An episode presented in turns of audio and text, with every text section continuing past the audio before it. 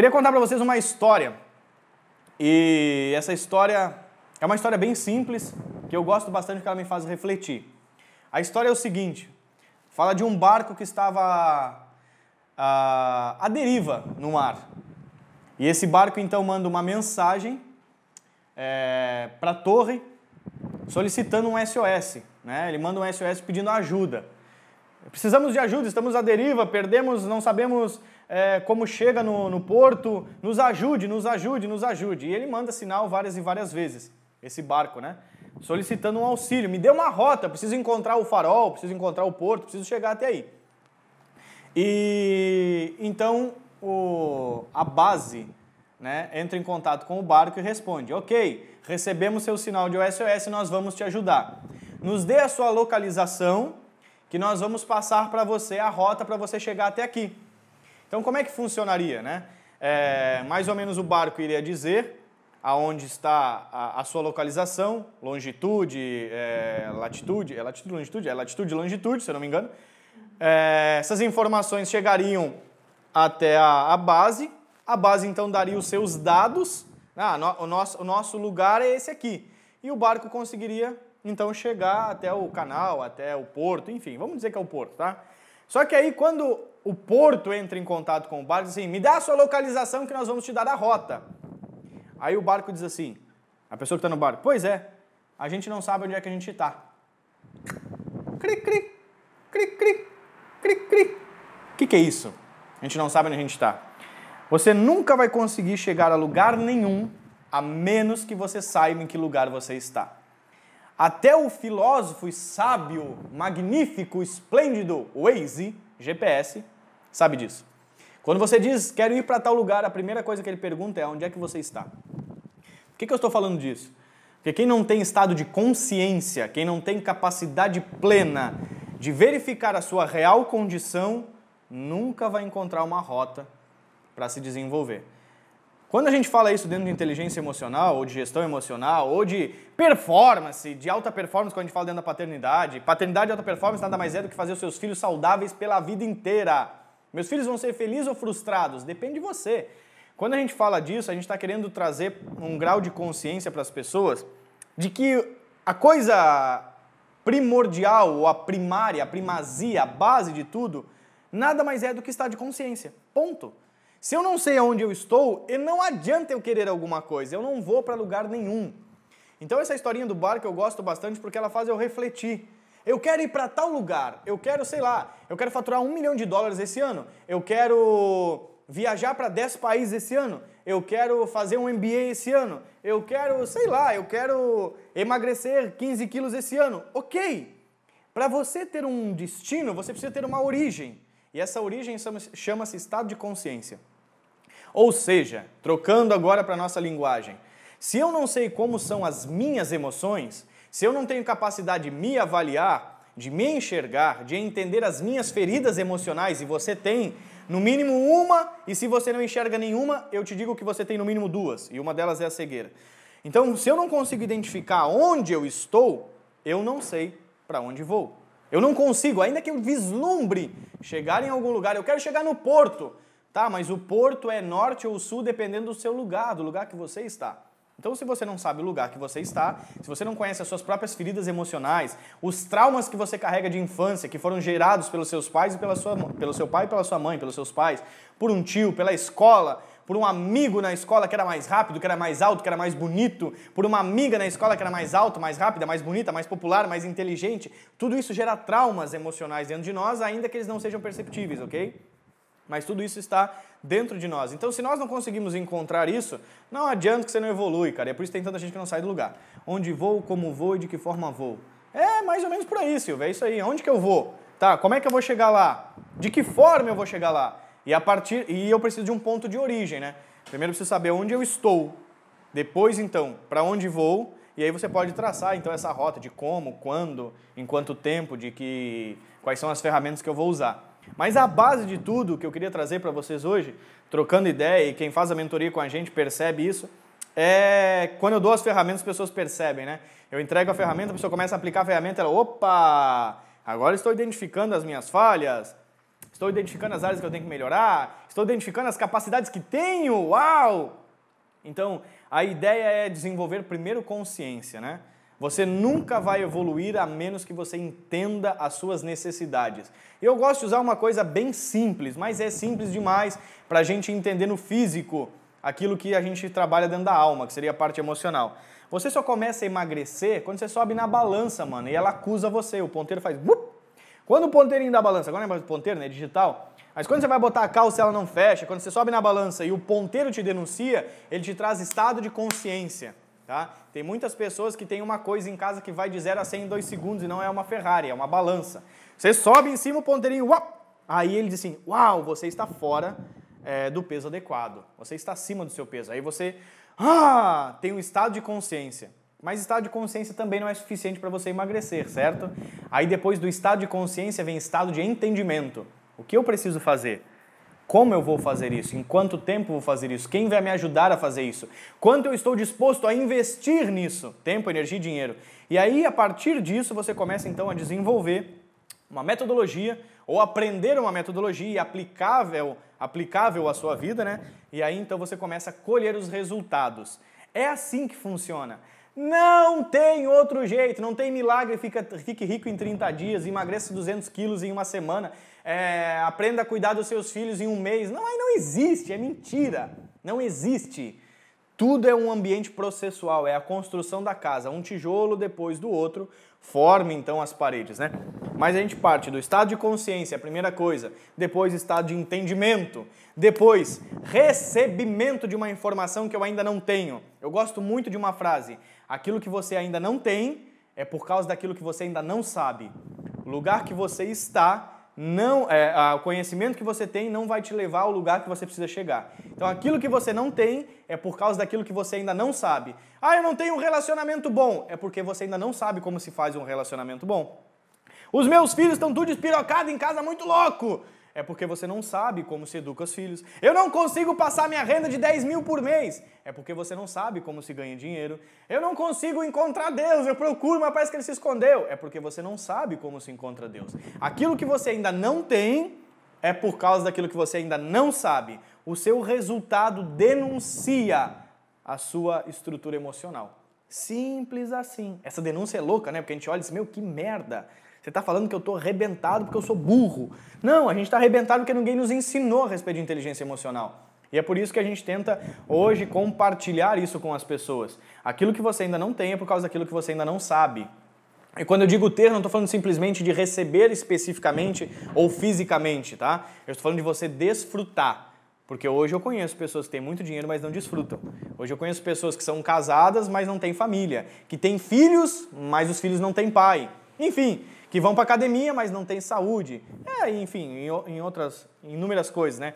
É, a gente diz que dinheiro compra cama, mas não traz, o, não traz a paz, né? Você, a, a dinheiro compra casa, mas não te dá um lar. Por quê? Porque tudo isso tem a ver com estados internos. Então, o nosso objetivo com o Paternidade de Alta Performance, além de outras coisas, uma delas é essa, é poder compartilhar com as pessoas o estado de consciência, né? Onde é que você está? O seu barco está onde, velho? Que lugar? Mano, eu estou no mar, não sei lá para que lado é, não sei. Você nunca vai chegar no porto. E aí é impressionante que se você não chegar no porto, o barco é você e as pessoas que estão, os marujos, os marinheiros, são os seus filhos.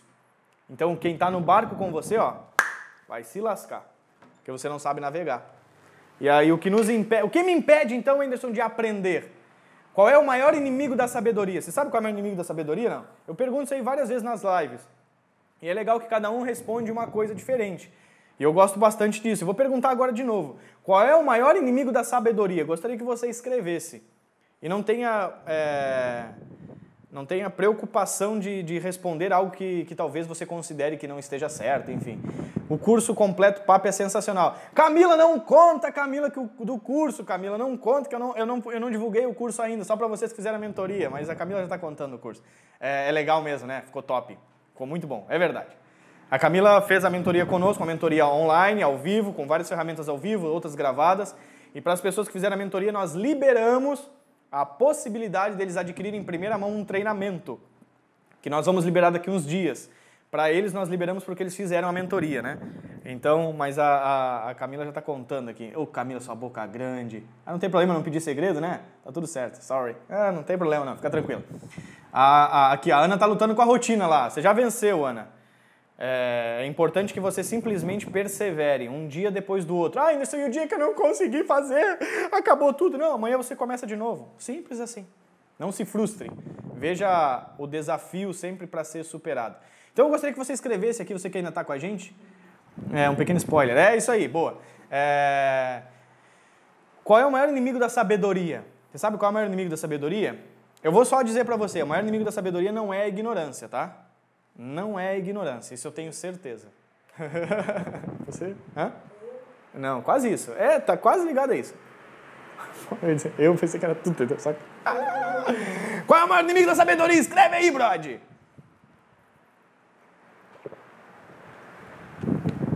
A vergonha, a timidez? Pode ser. Ela pode te impedir, ô Bárbara, de, de buscar. O medo do desconhecido também, cara. Que na verdade, pô, o medo, né, de será que eu consigo, será que eu posso, será que é para mim, é, que vai juntar um pouco da vergonha, da timidez, é achar que sabe tudo. O pior inimigo da sabedoria é não ir atrás do conhecimento. Também por causa dos traumas, dos bloqueios, dos medos, da vergonha. É um contexto geral. O maior inimigo da sabedoria, eu concordo bastante com a Sandra aqui, Zanella. Preguiça. Ah, preguiça é um problema. Cara, não é o maior, Ana, mas é complicado. A nossa mente foi programada para procrastinar, né? Ela tem uma metodologia de sobreviver. O objetivo da mente é te manter vivo. E para te manter vivo, ela economiza sua energia. Então, tudo aquilo que você tem que fazer além de sobreviver, ela te dá preguiça, faz você procrastinar, faz você deixar para depois. O medo, o medo é uma, o medo está muito ligado à ignorância. Uma hora a gente pode falar sobre isso, tá? Mas eu concordo bastante com a Sandra. O maior inimigo da sabedoria é o achar que sei.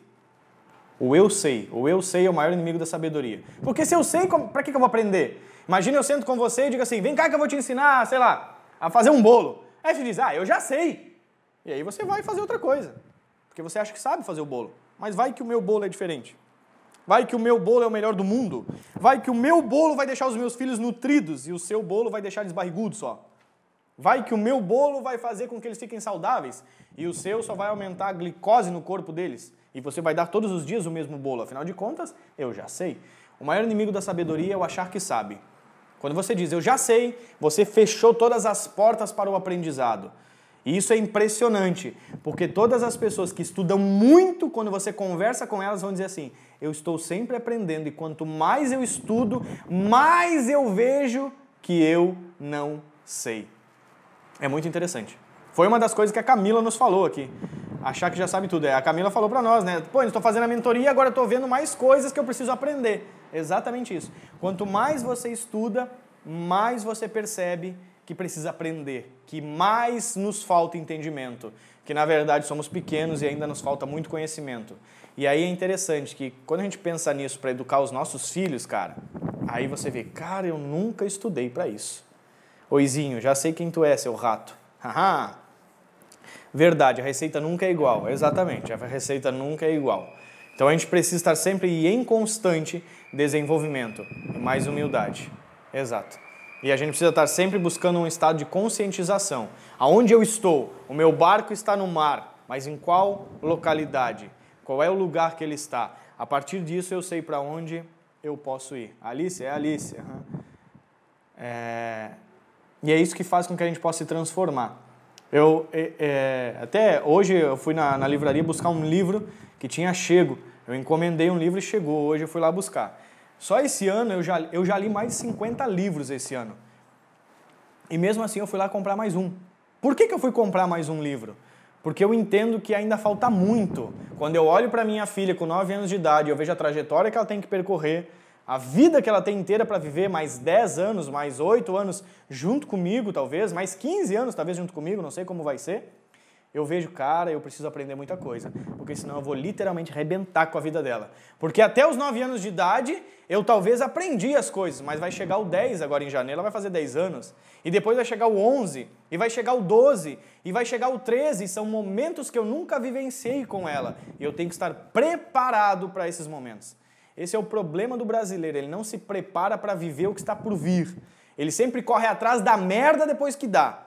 Essa é o que a gente faz. Então deu uma merda, vamos correr atrás para resolver. Ele nunca trabalha na prevenção, ele trabalha na remediação. Ou seja, depois que tá uma bosta, ele quer solucionar, mas vamos tentar de novo, mas vamos arrumar. Lascou, meu irmão, não é mais a mesma coisa. Nunca é mais a mesma coisa.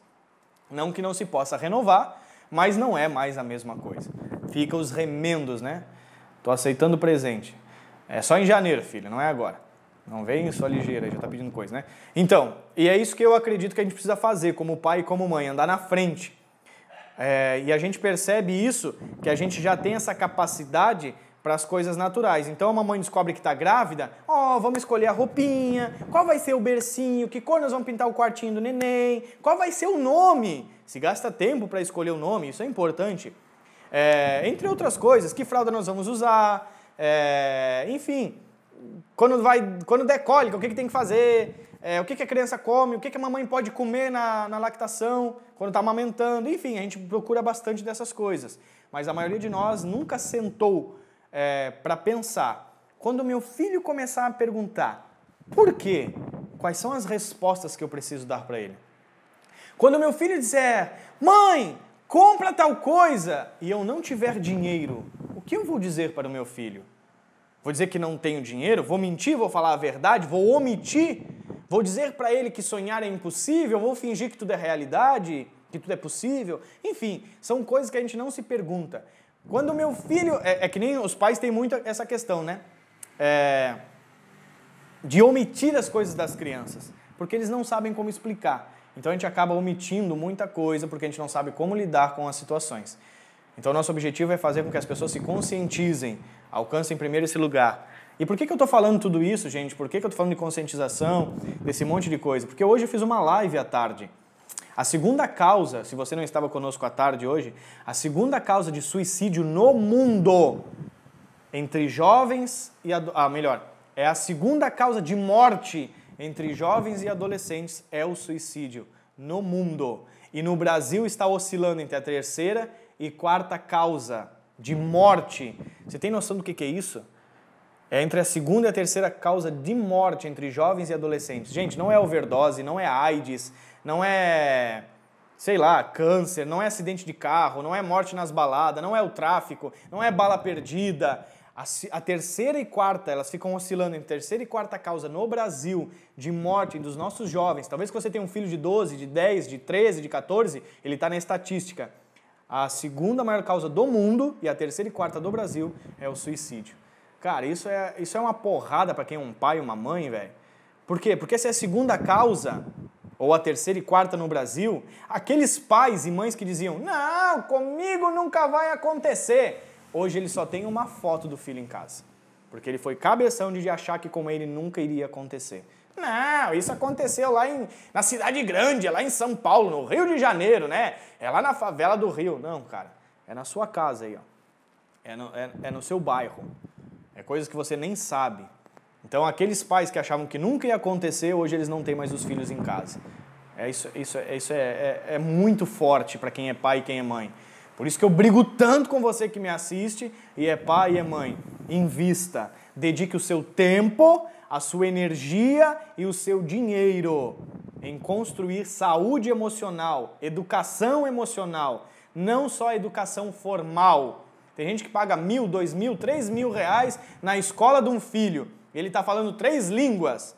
Ele fala fluentemente três línguas, mas infelizmente ele não consegue conversar com o pai e com a mãe. Que merda, né? Eu conheço pessoas assim na minha cidade. Que os filhos estão numa escola fantástica e ele fala inglês, inglês, francês e português. Ele só não fala com os pais. É, mas o meu filho fala três línguas, ele tem um diploma. Meu filho estuda numa escola trilingue, bilíngue. Meu filho está sendo preparado para estudar, é, fazer a faculdade em Harvard. Ele vai passar no Yellow. Nós estamos preparando o futuro do meu filho. Oh, que legal! E aí, como é que é o bate-papo? Não, a gente não conversa, não. Ele vive num quarto trancado. Não sai do celular. Tem que levar no psicólogo. Ele fala tudo que é língua, mas não fala a língua humana. Uau! Isso aconteceu com um amigo do meu irmão. Fiquei chocado. O rapaz não aparentava ter depressão. Na verdade, ele aparentava. Geralmente, para a sociedade é um pouco difícil a gente perceber, né? Mas para o papai e para a mamãe, ele tinha todos os sinais. E se o pai e a mãe nunca viram, o pai e a mãe eram cegos. Isso para mostrar que eles não estão nem aí para os filhos. Tô dando comida, dou uma casa boa. Agora fez 18 anos, dei um carro. Sempre estudou em escola particular. Quem mais que segura e quer? É assim que os pais pensam, né? Uma merda, né? Mais assustador ainda é ver a idade com que essas crianças já cometeram suicídio, muito pequenas. Não, isso é, isso é uma coisa que tira o chão da gente. Como uma criança com 6 anos de idade vai tomar veneno, vai botar uma corda no pescoço? Cara, e é real, não é? Não é? Será que está acontecendo? Não, é estatística, é número. Né? Para você que, que gosta de ler, recomendo você ler esse livro aqui, ó. Rápido e Devagar, tá? Do Daniel Kahneman. Um prêmio Nobel de 2002. Esse livro aqui, ele é meio grossinho. São, sei lá, 500 páginas, 400 páginas, nem sei quantas páginas tem esse troço aqui. 600 páginas, tá? Mas eu recomendo que você leia esse livro. Por quê? Porque esse livro ele mostra como é a mente das pessoas, como nós pensamos, a partir de que princípio. E você vai ver que muitos de nós pensamos a partir do achismo, não a partir da estatística. E porque se nós soubéssemos as estatísticas, você estava de quatro olhos em cima do seu filho hoje. Você não ia virar um psicopata, tá? Eu não sou um psicopata, eu curto com a minha filha. Eu deixo ela mexer no celular, eu deixo ela dormir na casa da avó, ela brinca, ela passeia. Não é isso. Mas, cara, você começa a olhar com outros olhos. A partir de que olhar você começa a olhar? Você olha para a sua vida. E se a tua vida está uma bosta, a vida dos teus filhos vai ser uma bosta. Simples assim. Se você tem quadros depressivos, bloqueios emocionais, não consegue conquistar os sonhos, ah, ainda você não tem nem sonho para conquistar, quanto mais conquistar sonho, nem sei para que lado eu quero ir. Então os seus filhos vão ser assim, frustrados, fracos emocionalmente.